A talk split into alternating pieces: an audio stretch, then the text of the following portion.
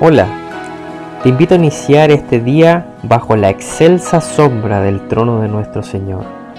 Meditaremos en un versículo de la palabra de Dios, esperando que sea esa lámpara a nuestros pies y esa lumbrera a nuestro camino, y que a la vez seamos animados, esforzados, sostenidos, y sobre todo que veamos y creamos en nuestro amado Dios y Padre Celestial.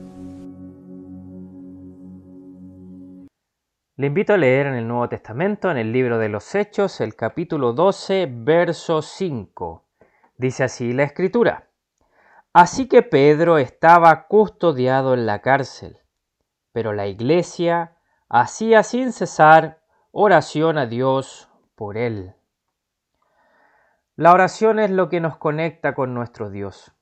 Es el puente que une toda separación y nos conduce por cualquier abismo peligroso y frente a toda necesidad. La oración fue instaurada por nuestro Señor y a través de él podemos con libertad acceder hasta el trono mismo de su gracia y derramar allí nuestro corazón. De esta manera lo hizo la iglesia primitiva en antaño, cuando fueron perseguidos. Leíamos, hacía sin cesar oración a Dios es que estaban siendo continuamente maltratados, y Dios en su potestad permite asesinar a Jacobo, y Pedro es puesto en la cárcel para ser objeto de martirio. Pero la oración a Dios, buscando su nombre, hágase tu voluntad en los cielos y en la tierra, liberta de esclavitud a cualquiera que ha esperado y espera en él. ¿Cuál fue el resultado de la oración? La liberación de forma milagrosa de el apóstol Pedro y aquel que osadamente puso las manos en contra de los escogidos murió comido por gusanos.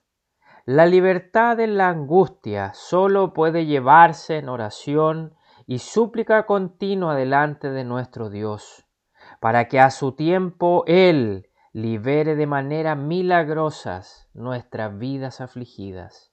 Descansemos entonces en nuestro Dios, adoremos su santo nombre, demos gracias al Dios y Padre de nuestro Señor Jesucristo por su amor incondicional e infinito y por la oportunidad y el privilegio de orar a Él, sustentador de todo.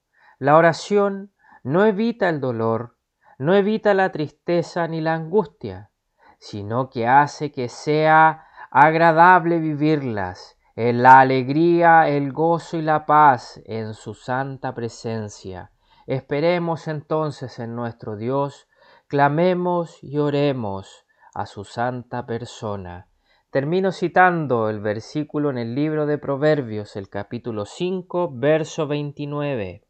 Jehová está lejos de los impíos, pero Él oye la oración de los justos. Que el Señor bendiga su palabra.